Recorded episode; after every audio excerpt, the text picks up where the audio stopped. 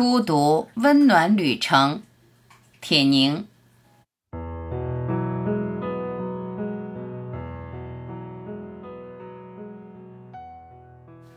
有一个冬天，在京西宾馆开会，好像是吃过饭出了餐厅，一位个子不高、身着灰色棉衣的老人向我们走来。旁边有人告诉我，这便是汪曾祺老。当时我没有迎上去打招呼的想法，越是自己敬佩的作家，似乎就越不愿意突兀的认识。但这位灰衣老人却招呼了我。他走到我的跟前，笑着慢悠悠地说：“铁凝，你的脑门上怎么一点头发也不留呀？”他打量着我的脑门，仿佛我是他久已认识的一个孩子。这样的问话令我感到刚才我那顾忌的多余。我还发现汪曾祺的目光温和而又剔透，正如同他对于人类和生活的一些看法。不久以后，我有机会去了一趟位于坝上草原的河北沽源县。去那里本是参加当地的一个文学活动，但是鼓励着我对沽源发生兴趣的，却是汪曾祺的一段经历。他曾经被下放到这个县劳动过，在一个马铃薯研究站。他在这个研究马铃薯的机构，除却日复一日的劳动。还施展着另一种不为人知的天才，描述各式各样的马铃薯图谱，画土豆。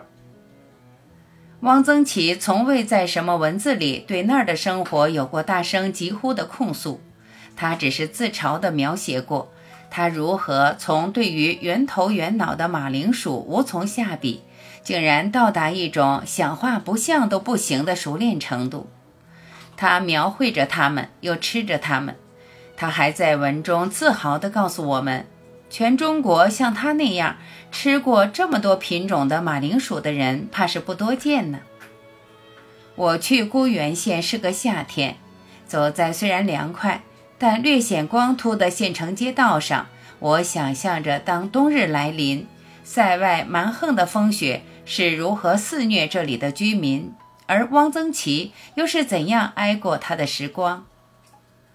我甚至向当地文学青年打听了有没有一个叫马铃薯研究站的地方，他们茫然地摇着头。马铃薯和文学有着多么遥远的距离呀！我却仍然体味着一个连马铃薯都不忍心敷衍的作家对生活该有的耐心和爱。一九八九年春天，我的小说《玫瑰门》讨论会在京召开。汪曾祺是被邀请的老作家之一。会上，陈荣告诉我，上午八点半开会，汪曾祺六点钟就起床收拾整齐，等待坐席的车来接了。在这个会上，他对《玫瑰门》谈了许多真实而细致的意见，没有应付，也不是无端的说好。在这里，我不能用感激两个字来回报这些意见。我只是不断的想起一位著名艺术家的一本回忆录。这位艺术家在回忆录里写道：当老之将至时，他害怕变成两种老人：一种是俨然以师长面目出现，动不动就以教训青年为乐事的老人；另一种是唯恐被别人称老，便没有名堂的奉迎青年，以证实自己青春常在的老人。汪曾祺不是上述两种老人，也不是其他什么人，他就是他自己，一个从容的东张西望着走在自己的路上的可爱的老头儿。这个老头儿安然迎送着每一段或寂寥或热闹的时光，用自己诚实而温暖的文字，用那些平凡而充满灵性的故事，抚慰着常常是焦躁不安的世界。我常想，汪曾祺在孤园创造出的热闹日子，是为了排遣孤独，还是一种难以排遣的孤独感，使他觉得世界更需要人去抚慰呢？前不久读到他为一个年轻人的小说集所做的序，序中，他借着评价那年轻人的小说，道出了一句：“人是孤儿。”我相信他是多么不乐意人是孤儿啊！他在另一篇散文中记述了他在孤园的另一件事。有一天，他采到一朵大蘑菇，他把它带回宿舍，精心晾干。可能他还有一种独到的晒制方法，收藏起来。待到年节回京，与家人做短暂的团聚时，他将这朵蘑菇背回了北京，并亲手为家人烹制了一份鲜美无比的汤。那汤给全家带来了意外的欢乐。